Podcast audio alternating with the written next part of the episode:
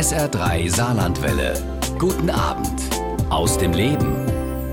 Wladimir Kamina ist Bestsellerautor. Sein bekanntestes Buch heißt Russendisco, das vor einigen Jahren mit Matthias Schweighöfer verfilmt wurde. Inzwischen hat Wladimir Kamina mehr als 20 Bücher geschrieben über sein Leben im Schrebergarten, seine Frau, seine Mutter, deren Katze und Staubsauger über seine deutschen, russischen und inzwischen auch syrischen Nachbarn. Und sein aktuelles Buch heißt Die Kreuzfahrer. Entstanden auf etlichen Kreuzfahrten über die Weltmeere, auf denen Wladimir Kamina auf Lesereise war.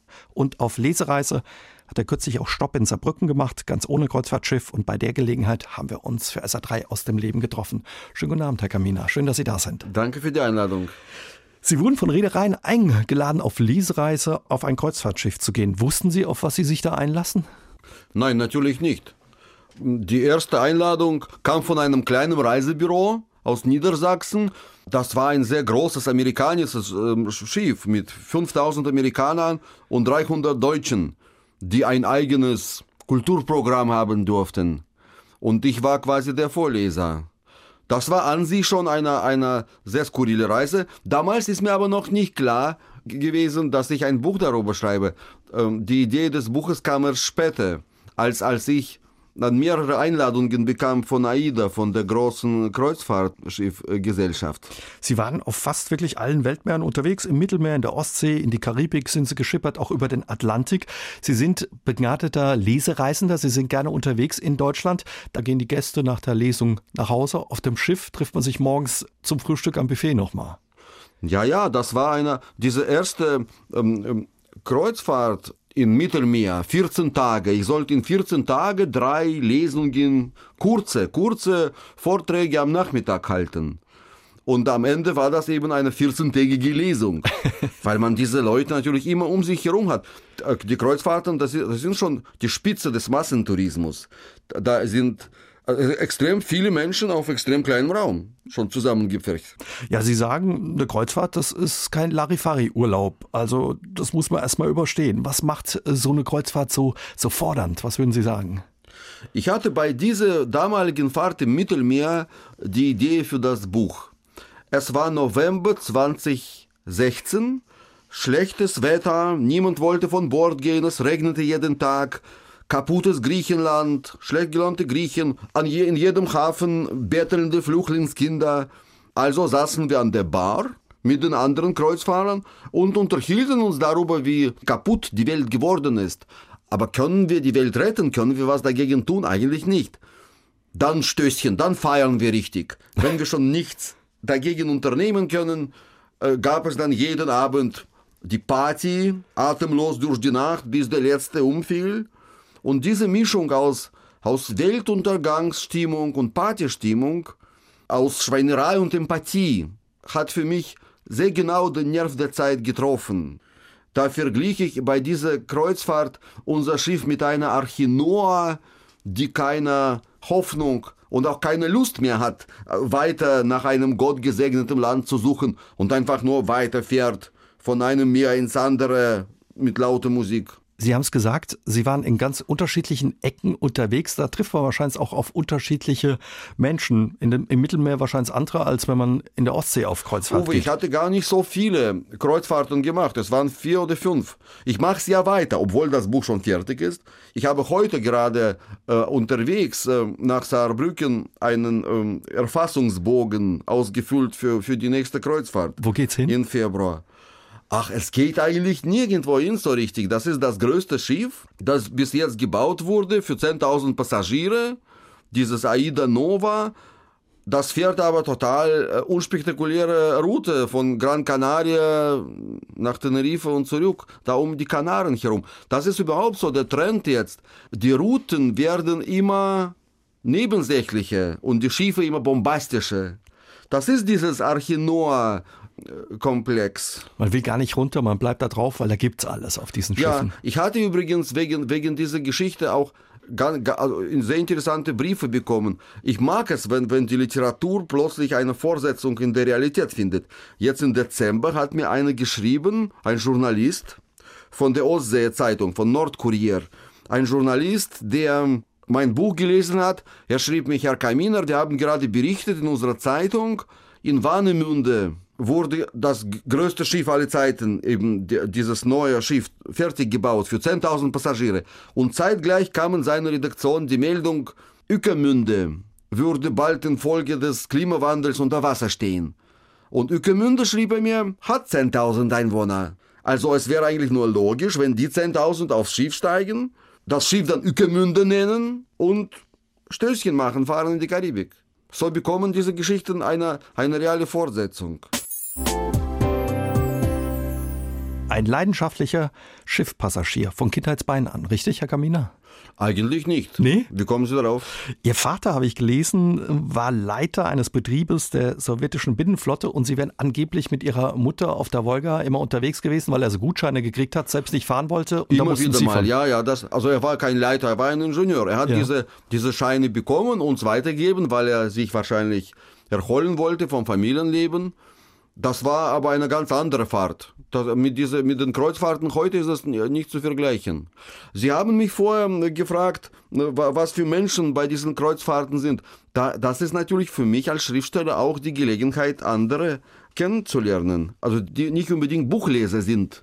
Normalerweise auch auf dem Festland da bereiten sich die Leute extra vor, wenn sie zu einer Lesung gehen. Sie ziehen sich schick an, kaufen sich Karten für teures Geld. Und auf dem Schiff ist das mehr oder weniger eine zufällige Begegnung. Also habe ich eigentlich Menschen, die ich sonst auf dem Festland nie zu Gesicht bekomme.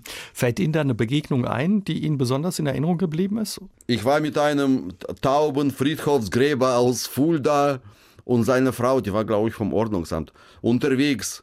Und wir, sind, wir haben mehrere Ausflüge zusammen gemacht. Das war, das war unglaublich spannend. Ein ganz anderes Leben. So, so lerne ich quasi Deutschland kennen von, von, and, von einer ganz anderen Seite. Bei meiner letzten Kreuzfahrt in der Karibik da habe ich mehr Brandenburger kennengelernt in der Karibik als in Brandenburg. Sie haben ein Schrebergarten oder ein Gartenhäuschen in Brandenburg, ne? Wir, wir leben zum Teil, in, also zum Teil in Berlin, zum Teil in Brandenburg. Und da haben wir auch viele Freunde, aber es waren eben andere Brandenburger. In Ihr Buch schreiben Sie, ja, in den 14 Tagen auf Kreuzfahrt habe ich so viel Stoff für Geschichten gesammelt wie auf dem Festland in Monaten nicht. Also da passiert viel auf diesen Kreuzfahrtschiffen. Das ist der große Vorteil von diesem Thema. Klar, auf einem solchen Schiff kann ich eine solche Fülle an Ereignissen bekommen, die ich niemals auf dem Festland äh, haben kann. Aber der Nachteil ist, ja, man muss die Kreuzfahrten machen halt dafür. Mhm. Und das ist auf Dauer anstrengend. Aber mögen Sie diese Schiffsreisen? Macht ja, das Spaß? Auf, auf, auf, auf solchen Kreuzfahrten kann ich, glaube ich, ähm, die Situation, in der wir stecken, besser verstehen. Das ist, das ist eine, wirklich eine, eine sehr aktuelle Lage, die, die man auf, diese, auf diesen Schiffen sieht. Also wir leben jetzt in so einer Zeit, wo das Reisen sehr einfach ist. Noch nie war das Reisen so leicht wie heute, für alle möglichen Leute. Und die Unzufriedenheit der Menschen auch so groß an allen möglichen Ecken der Welt. Und aus dieser Unzufriedenheit heraus, glaube ich, entsteht auch die Mode, die Vorliebe für Kreuzfahrten. Inzwischen habe ich festgestellt, eben diese exotische Routen wie früher, als man un unbedingt irgendwie preiswert nach Madagaskar fahren wollte. Da, da, das, äh, das ist die Vergangenheit. Ähm, wenn die Kreuzfahrer untereinander reden, dann sagen sie, ach was, Madagaskar, da war doch die Pest. Oder Maldiven, da konnten wir die Fenster gar nicht aufmachen, drei Tage wegen Ungeziefer. Deswegen werden die Schiffe immer größer. Das, das wird meine, meine nächste Kreuzfahrt sein. 17 Stockwerke mit Fischrestaurant und äh, Aquarium und hast nicht gesehen. Und die Routen immer einfacher. Eigentlich wollen die meisten, glaube ich, inzwischen so, so viele Seetage wie möglich äh, haben. Es hat also was weit vom Festland. Es hat was, aufs Wasser zu gucken. Ja, also das Wasser sieht zurzeit ähm, besser aus als, als das Festland. Das ist irgendwie, das ist nachvollziehbarer, verständlicher, das ist nass und hat so überall die gleiche Farbe, das beruhigt. Man lernt Menschen aus ganz unterschiedlichen Nationen auf diesen Schiffen kennen. Wie sind die Begegnungen mit den Deutschen? Verhalten die sich anders als? Na, ich bin ja inzwischen bin ich ausschließlich auf deutschen Schiffen unterwegs. Da sind nur Deutsche dann dabei. Da sind nur Deutsche. Es sind unterschiedliche Deutsche. Äh, manchmal streiten sie auch miteinander. Ich habe schon Ost-West-Streite erlebt, was an sich oh, sehr komisch ist, nach 30 Jahren nach ähm, Wiedervereinigung. Aber das gibt's. Irgendwann mal aber äh, werden sie alle Freunde bei unserer Ostseereise, das war so die kürzeste, die ich bis jetzt gemacht habe, sieben Tage, vier Städte. von Warnemünde nach Stockholm mit Helsinki, St. Petersburg, Tallinn, genau, und von Stockholm dann zwei Seetage zurück. Da haben sie sich gestritten auf dem Weg dorthin. Und auf dem Rückweg bei diesen Seetagen, da fuhren wir an kleinen, weiß nicht, Eisbergen, so Eisstückchen vorbei. Und die Kreuzfahrer saßen alle am Deck und stießen an, sagten, auf die letzten Tage, auf die letzten Tage. Sie meinten die letzten Seetage natürlich. Aber es hörte sich so an, als, als würden sie die letzten Tage der Welt meinen. Also es hat offenbar dann auch was Friedliches, das Wasser, dass die Leute da, oder ist es einfach, sind es einfach die Cocktails an der Bar? Es, es, es schildert für mich diese unglaubliche Sackgasse, in die die Menschheit reingelaufen ist. Da, das, das ist das Kreuzfahrtschiff. Haben Sie auch Russen auf Ihren Reisen getroffen und erkennt man sich direkt? Na, die Russen trifft man zurzeit überall. Sie, sie können sich nicht vorstellen, wie groß diese Auswanderung ist. Sie findet bloß, sie macht keine Schlagzeilen, sie finden so und, und, und Teppich statt.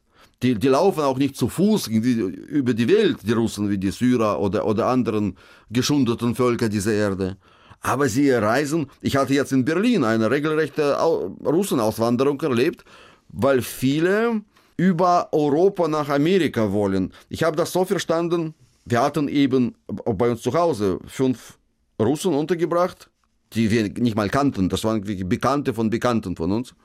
Und die wollten nach Amerika, weil Amerika infolge der Sanktionen viele Konsulate in Russland geschlossen hat, versuchen sie jetzt über Europa, über Deutschland an das amerikanische Visum zu kommen. Ich habe mich die ganze Zeit gefragt, sind das noch Touristen oder schon Geflüchtete? Oder wo sind die Grenzen? Diese sozialen Rollen sind ja nicht eindeutig markiert, gerade bei meinen Landsleuten, weil die sind, also das sind keine armen Menschen einerseits, andererseits sind sie eindeutig auf der Flucht. Klar, die, die Touristen von heute können schon morgen zu Flüchtlingen werden und umgekehrt. Ich bin kein Schreibtischarbeiter, sondern ein Geschichtenerzähler, sagt mein heutiger Gast über sich selbst, der Autor Wladimir Kamina. Bekannt wurde er mit dem Buch Russendisco. Inzwischen hat er sein 25. Buch geschrieben und ja, seine Bücher zeichnen sich vor allen Dingen durch sein Beobachtungstalent und seinen Humor aus und sind fast alle Bestseller. Ihre Karriere, Herr Kamina, als Erzähler begann aber nicht mit der Russendisco, sondern angeblich schon im Kindergarten. Sie haben schon ich immer habe Geschichten schon erzählt. immer gerne Geschichten erzählt. Ja, das stimmt. Ich bin ein gesprächiger Mensch. Das ist doch eigentlich das Beste, was wir tun können. So uns austauschen über die Welt. Können wir das verstehen? Schätzen wir das? Mögen wir das nicht? Und was genau wir nicht mögen, können wir das verändern? Das ist doch das, was uns von den anderen äh, Lebensarten unterscheidet. Was für Geschichten waren das früher im Kindergarten, die Sie da erzählt haben? Na, wenn ich ehrlich sein darf, haben im Kindergarten alle haben Geschichten erzählt. Unsere, wir, wir hatten zwei Erzählerinnen, das war also eine dicke und eine dünne. Und die dicke wollte uns immer zum Mittagsschlaf zwingen. Und sie hat gesagt, auch wenn ich euch nicht sehe, er sieht euch und zeigt auf das Bild von Lenin. Da, da hing so ein, so ein, so ein Porträt, so ein, ein, Bild von Lenin, wie überall, glaube ich. Ich dachte, Gott guckt oder so. Ja, bei, bei, euch vielleicht, aber bei uns war das Lenin. Bei Ihnen war das Lenin. Genau, und, und ich war derjenige, der diesen Lenin abhing. Also ich habe ihn von, von der Wand weggenommen. Ui, und da dann, waren Sie aber mutig? Ja, ja. Also ich war schon damals ein großer Dissident. Also gerade in, im Kindergarten war ich sehr kritisch meiner Heimat gegenüber und habe Geschichten erzählt über Filme, die ich eigentlich nie gesehen hatte. Ich habe mir damals einen Onkel ausgedacht, der angeblich als Filmvorführer in einem geschlossenen Kino für äh, Mitglieder der, äh, des Zentralkomitees arbeitet. Und mich würde der Onkel natürlich da reinlassen. Also war ich der Träger dieser Filme und habe sie dann erzählt. Mir haben mehrere danach, als wir schon erwachsen waren, haben mir mehrere Kindergartengenossen gesagt, sie hätten dann schon die Filme gesehen später, aber die waren nicht so gut wie in meiner äh, Erzählung. In meiner Erzählung. Gab es aber Ärger, als Sie Lenin abgehängt hatten? Es gab jeden Tag Ärger. Wir hatten, ich war, war ständig in Clinch mit diesen Erzieherinnen. ich wollte ihnen das Recht auf Erziehung, also nicht anerkennen. Sie sollen auch mal die Geschichte erzählt haben, Simbabwe hätte der Sowjetunion den Krieg erklärt. Das war später in der Schule. In der Schule. Ja. Wussten Sie überhaupt, wo Simbabwe lag? Ja. Damals schon. Na, wir waren, also, also unsere Bildung war schon etwas umfangreicher als, als äh, die heutige Schulbildung in Deutschland, denke ich. Gut, ich habe da natürlich äh, nur beschränkte Quellen. Ich weiß, äh, ich kenne das von, aus meiner eigenen Familie, von meinen Kindern und ihren Freunden. Äh, ihre, ihre Kenntnisse sind sehr begrenzt auf Wikipedia ähm, abgestimmt. Und bei Ihnen war das damals anders. Also wir hatten, ja, ja, also wir hatten schon also vieles auswendig gelernt. Zum Beispiel russische Literatur. Wir hatten ja tatsächlich jede Woche irgendeinen Schriftsteller im Unterricht. Das gibt es ja heute gar nicht. Und wie haben Ihre Mitschülerinnen, Schüler, Lehrer, Lehrerinnen reagiert, als Sie gesagt haben, Simbabwe hat der Sowjetunion den Krieg erklärt? Ich glaube, sie haben gelacht. ja, also es waren ja keine blöde Menschen. Die waren, wir waren alle in einer ausweglosen Situation. Wir mussten, die Lehrer mussten so tun, als wären sie, als würden sie uns belehren, und wir mussten so tun, als würden wir zuhören. Und Sie haben den Spieß umgedreht. Ne, ich hab's, ja, ich habe es versucht. Aber es war also diese die, die Lüge, die, also diese, diese gefälschte äh, Aufgaben, ähm, sie waren wie so ein Denk Deckmantel über das ganze Land äh, verteilt. Alle Menschen taten so, als ob. Und waren in Wahrheit was ganz anderes. Die Arbeiter, die, die haben so getan, als würden sie arbeiten und der Staat hat so getan, als würde er sie entlohnen dafür. Und aber alle wussten, wie das, dass, dass das mit dem realen Leben gar nichts zu tun hat. Wie hat sie das geprägt, dass quasi jeder so ein bisschen auch gespielt hat, als ob? Ja, das hat, natürlich hat mich das geprägt. Ich, ich, ich habe von Anfang an diese Situation als eine große Zumutung wahrgenommen. Und deswegen wollte ich ja weg.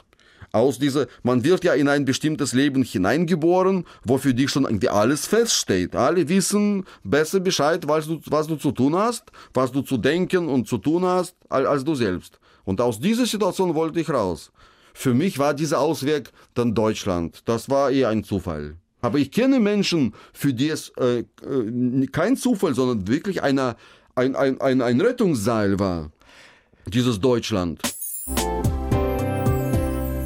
Herr Kaminer, Sie haben schon uns ein bisschen was erzählt von Ihrem Leben in der Sowjetunion. Ihr Vater war Leiter eines Betriebs für Binnenschifffahrt, beziehungsweise hat da gearbeitet. Ihre Mutter Lehrerin. Sie sind in Moskau aufgewachsen, sagen über sich selbst, Sie sind Großstadtkind. Ich bin ein Großstadtkind. Mein Vater war nicht Leiter, mein Vater war ein, ein stellvertretender Ingenieur. Ingenieur, also der Chef der Abteilung Planwesen, ich glaube. Ja, er musste diese Pläne, er, er konnte sehr gut diese Pläne zusammenstellen, die auch alle gefälscht waren.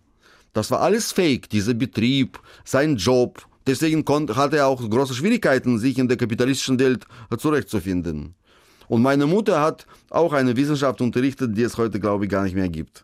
Eine Sache, die, glaube ich, auch viele Menschen in der Sowjetunion geprägt hat, beziehungsweise was eine wichtige Rolle gespielt hat, war die Armee. Sie sind 1986 eingezogen worden. Perestroika lief irgendwie schon. Sie haben aber nicht viel mitgekriegt, weil Sie saßen als Funker in einem Wald, ja, so in diesem zweiten Verteidigungsring von Moskau, wenn das richtig ist, irgendwie so 200 Kilometer von der Hauptstadt weg.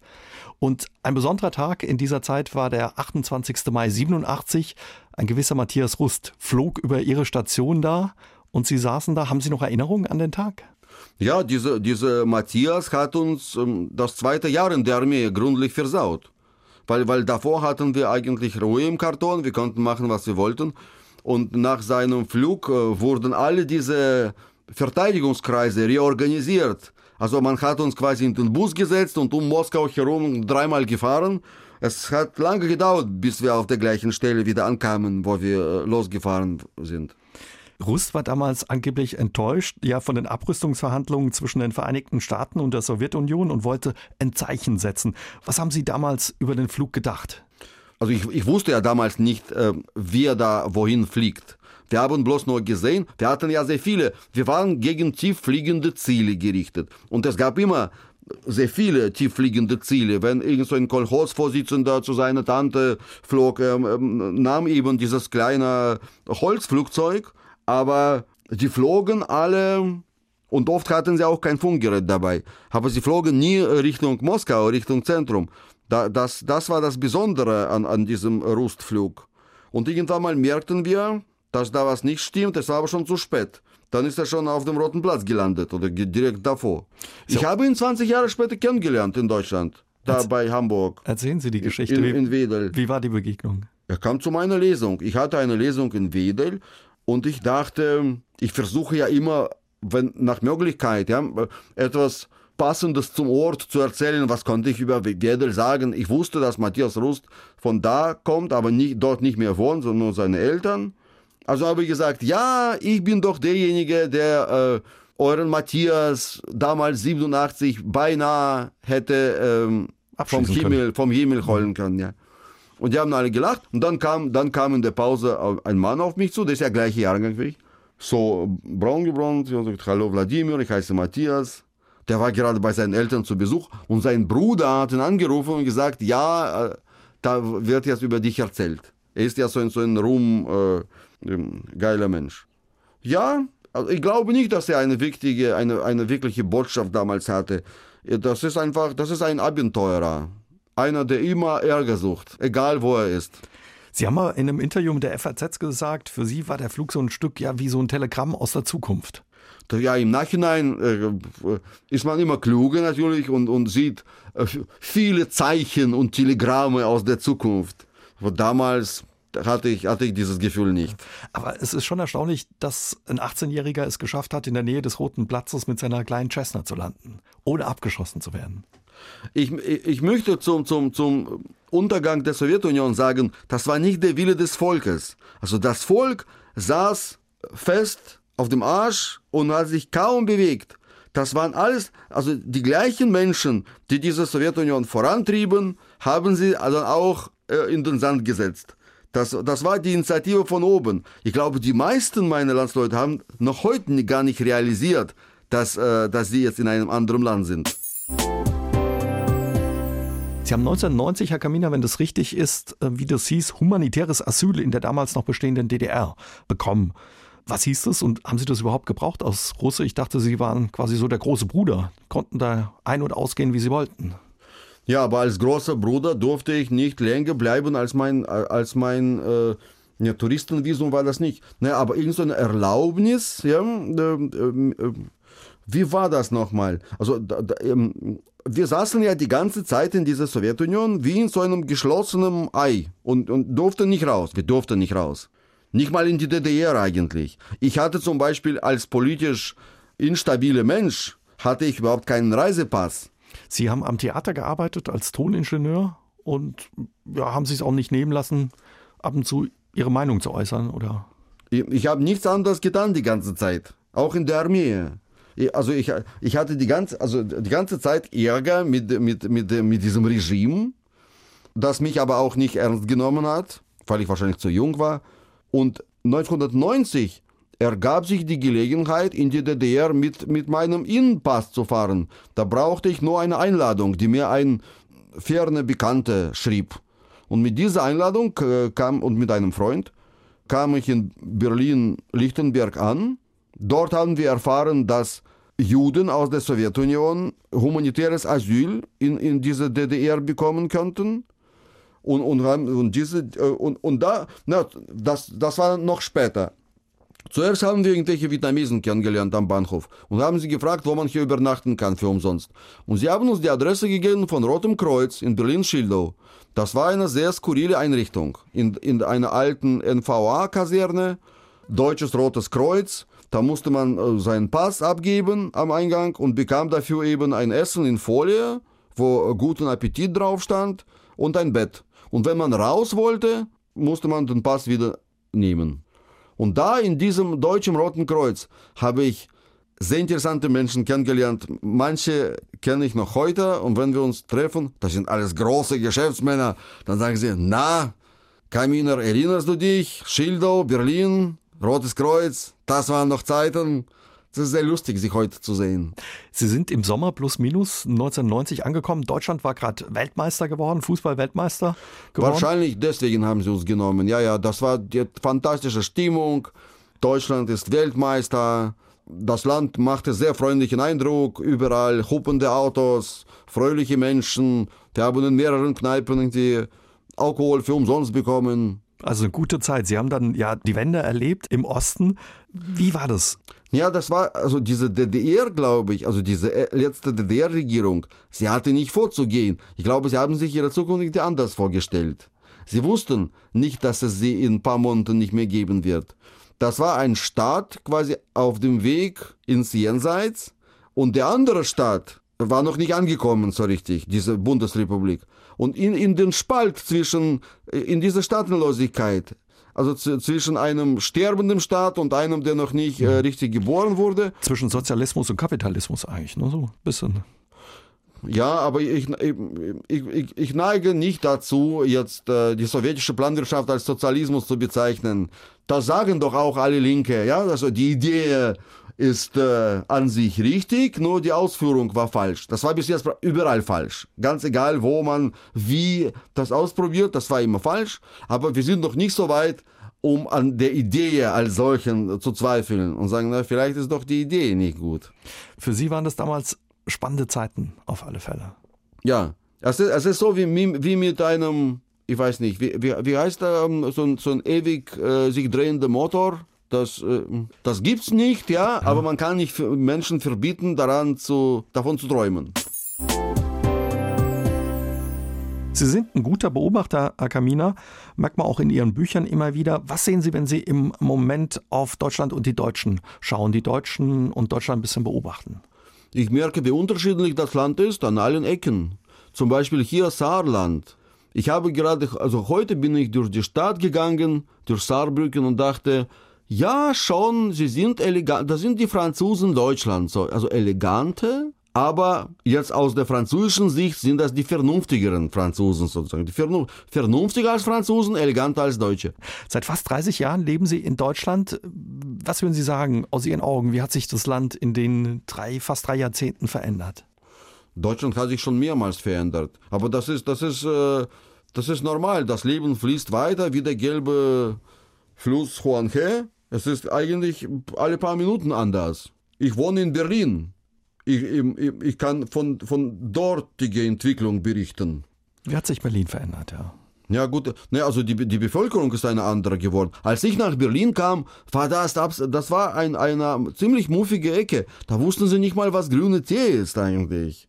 Das, das war alles so ein Novum und, und äh, gar nicht äh, hm, berlinisch. Und heute, wenn man irgendwo auf berlinische Küche trifft, dann wundert man sich, wo sie das überhaupt herhaben, diese, diese komische ähm, Würste und Kartoffelsalat. Sie wohnen mittendrin in dem angesagten Stadtviertel, seit Sie angekommen sind. Ist das manchmal auch anstrengend für Sie da in Prenzlauer Berg? Ne? Dem ja, also es, äh, bei, bei, uns äh, gibt es Ecken, wo sehr viele junge Menschen leben. Es gibt äh, äh, viele prominente Musiker, die man aber, glaube ich, nicht so auf der Straße trifft. Und wenn, selbst wenn man sie trifft, erkennt man sie nicht, weil sie im Leben ja ganz anders aussehen. Und, und sonst wusste ich nicht, warum Prenzlauer Berg jetzt so angesagt sein soll. Also gute Restaurants gibt es bei uns nicht, irgendwelche besonderen Geschäfte auch nicht.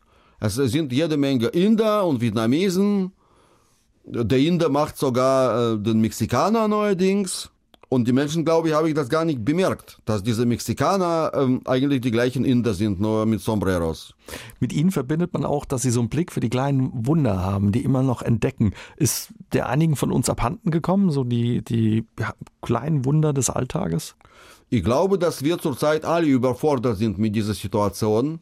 Wir kennen unsere Straße nicht wieder, wenn wir aus dem Fenster schauen, als hätte jemand diese vertraute Landschaft unter den Füßen uns weggezogen, als wäre, als wäre die Landschaft quasi von allein auf, auf eine Kreuzfahrt gegangen.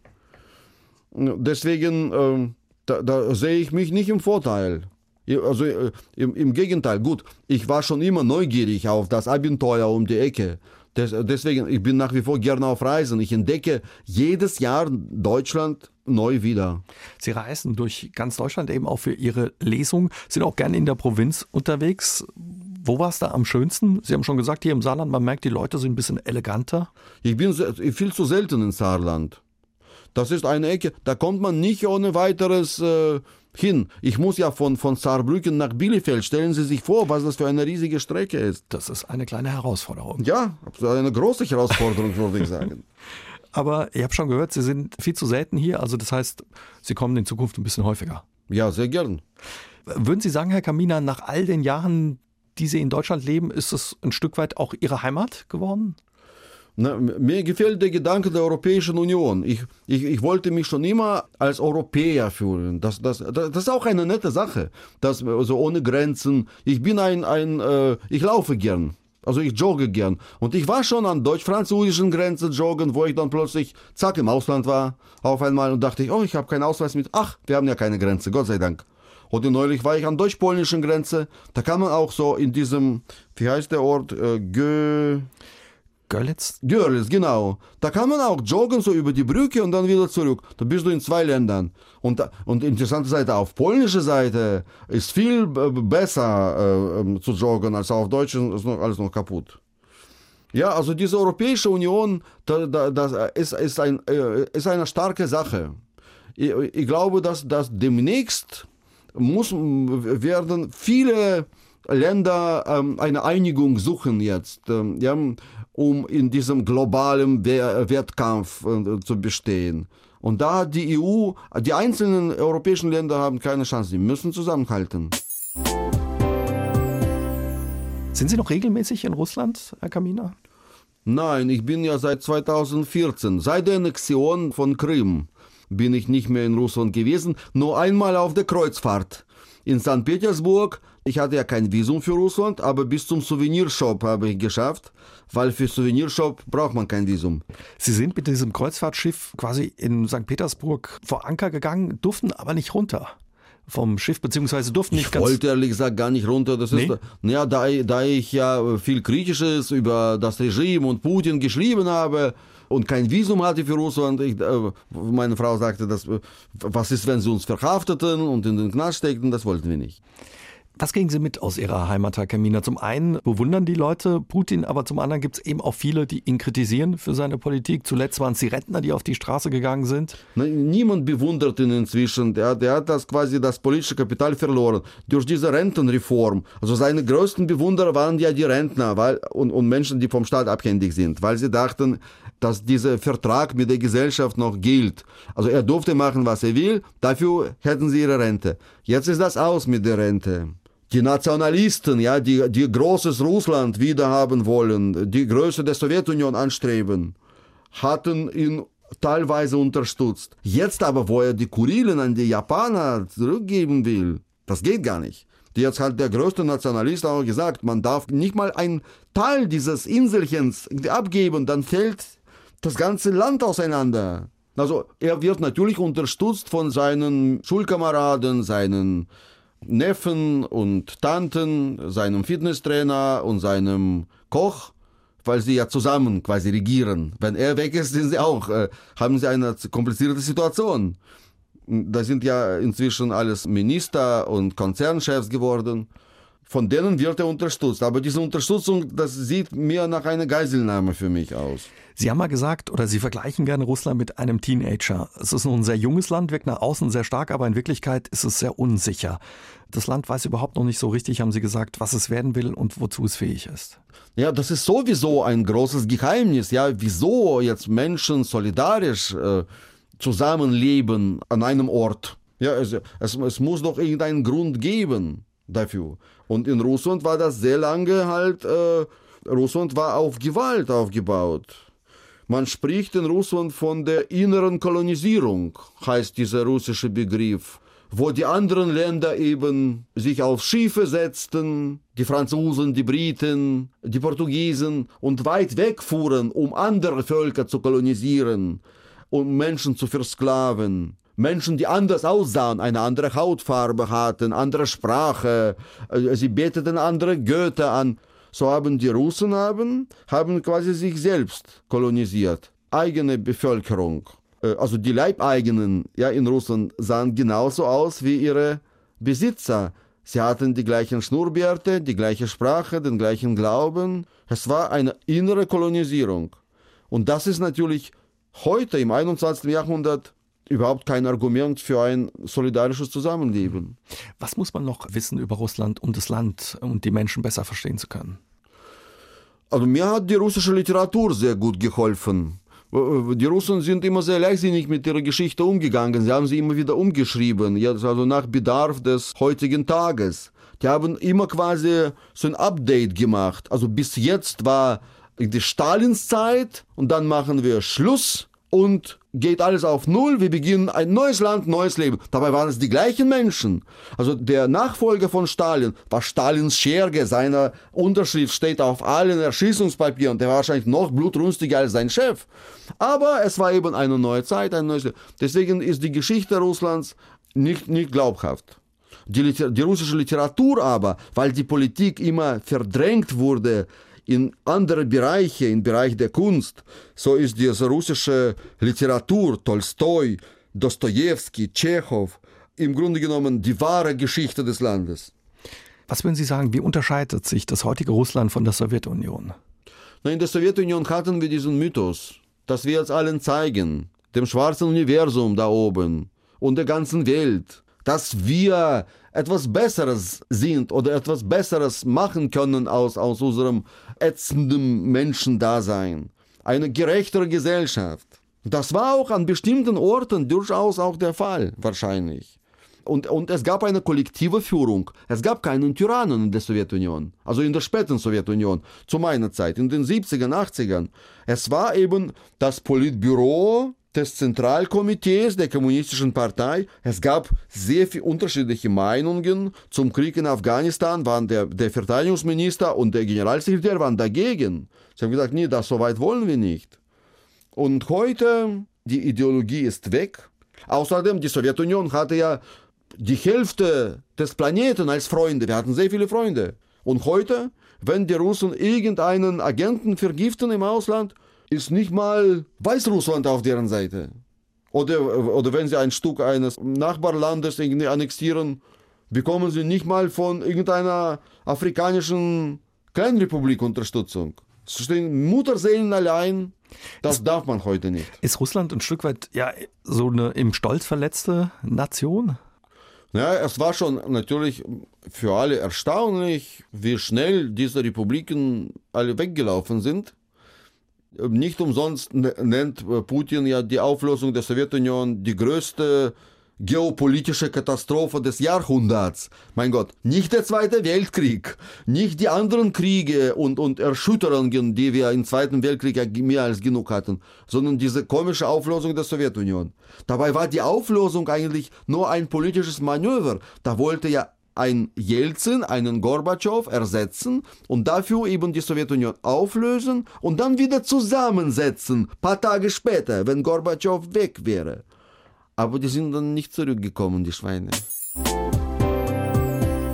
Herr Kamina, was sollte jeder von uns über die Russen wissen, um sie besser verstehen zu können, die Menschen in ihrer alten Heimat?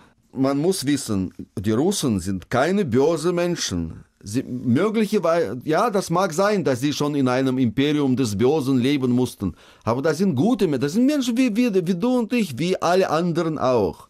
Also das sind offene, friedliche, solidarische Menschen. Vor allem friedliche Menschen sind es. Das Regime ist eine andere Geschichte. Das wurde ja auch nicht jetzt von Menschen installiert. Was ist dran an der russischen Traurigkeit? Na, ich, ich weiß, es gibt ein solches Klischee, dass die Russen schwermutig sind. Vielleicht hat es tatsächlich mit starkem Alkohol zu tun, weil beim starken Alkohol hat man immer etwas äh, länger Schmerzen am nächsten Tag und die vielleicht ein bisschen äh, tiefer greifen. Deswegen dieser Mythos von Schwermut. Aber ich kenne eigentlich Russen als sehr lustige äh, äh, Menschen. Ich habe jetzt mit meiner Schwiegermutter gesprochen. Sie lebt in einem kleinen Dorf in Nordkaukasus. Kommt aus äh, Georgien, ihre Schwiegermutter. Hm? Aus Tschetschenien. Tschetschenien. Ja, das sind Russen, Kosaken, die in Tschetschenien dann lebten seit vielen Jahrhunderten und dann auch flüchten müssen, müssten, über Nacht quasi über die Grenze geflüchtet waren. Sie leben da in, in, im kaukasischen Teil Russlands. Sie hat mir erzählt jetzt, ein Nachbar von ihr mit 85 hat jetzt geheiratet.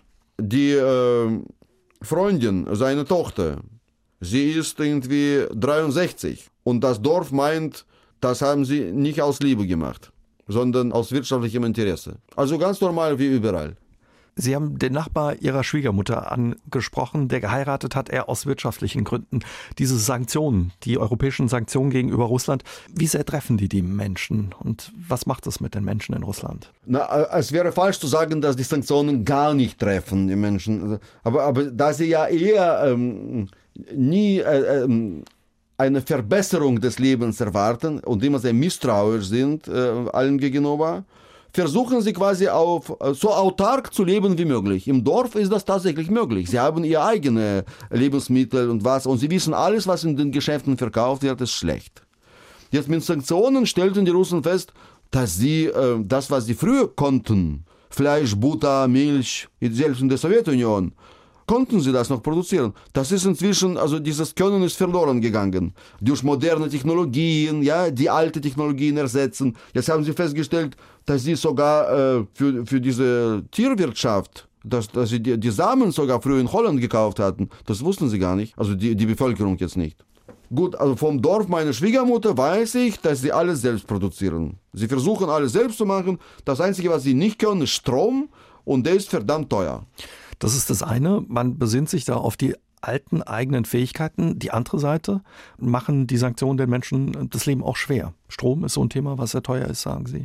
Na, die Menschen in Russland haben keine Hoffnung, dass der Staat, ihnen, also sie, sie sehen den Staat nicht als Diener des Volkes. Sie wissen sogar ganz genau, dass der Staat nur um sein eigenes Erhalt sich kümmert und, und, und nicht um die Menschen.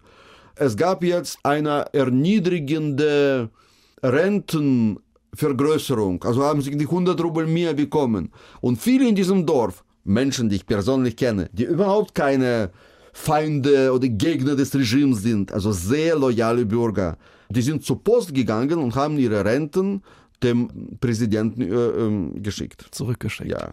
Sie schreiben manchmal in Ihren Büchern, die Deutschen und die Russen mögen sich, ein anderes Mal schreiben Sie, sie können sich nicht leiden. Was nun? Wie ist es mit der Beziehung zwischen Deutschen und Russen? Eher eine Liebesbeziehung oder so eine Hassliebe? Wo habe ich geschrieben, dass sie sich nicht leiden können? Also für, für mich, also ich zum Beispiel als Kritiker des Regimes, wenn ich hier auf meinen Lesereisen mir erlaube, über Putin zu schimpfen, dann sind seine, seine größten Verteidiger nicht meine Landsleute, die ausreichend zu meinen Lesungen kommen. Und man würde denken, die Russen hier sind doch diesem russischen Propaganda ja, ausgeliefert. Wir, wir, sie schauen ja russisches Fernsehen wie meine Mutter in Berlin Tag und Nacht. Nein, die sind, also die absolute Mehrheit auf meiner Seite. Und Putins Verteidiger sind immer die Deutschen besonders in Ostdeutschland, gibt es Menschen, die von einer starken Hand träumen und gar nichts äh, Komisches finden daran, dass ein äh, ehemaliger Geheimdienstoffizier ja äh, plötzlich eine, eine solche Fähigkeit entwickelt, Präsident im 21. Jahrhundert äh, zu sein in einem großen Land und sich für alles zuständig fühlt.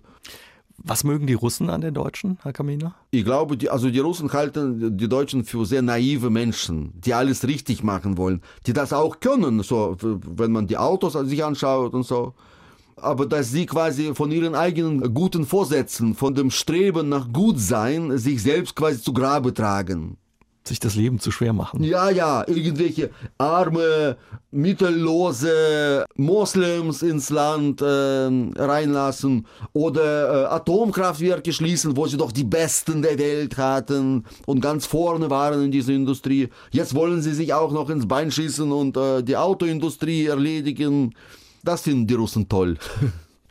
Was wünschen Sie sich für Russland? Na, ich wünsche mir sehr, dass Russland äh, aus dem Wald des verletzten Stolzes äh, zurückkommt auf den gemeinsamen europäischen Entwicklungsweg, dass wir, also quasi als Europa, mit Russland als Freund zu einer solidarischen, friedlichen Gemeinschaft zusammenfinden. Das wünsche ich mir für 2019. Vielen Dank für das Gespräch, Wladimir Kamina.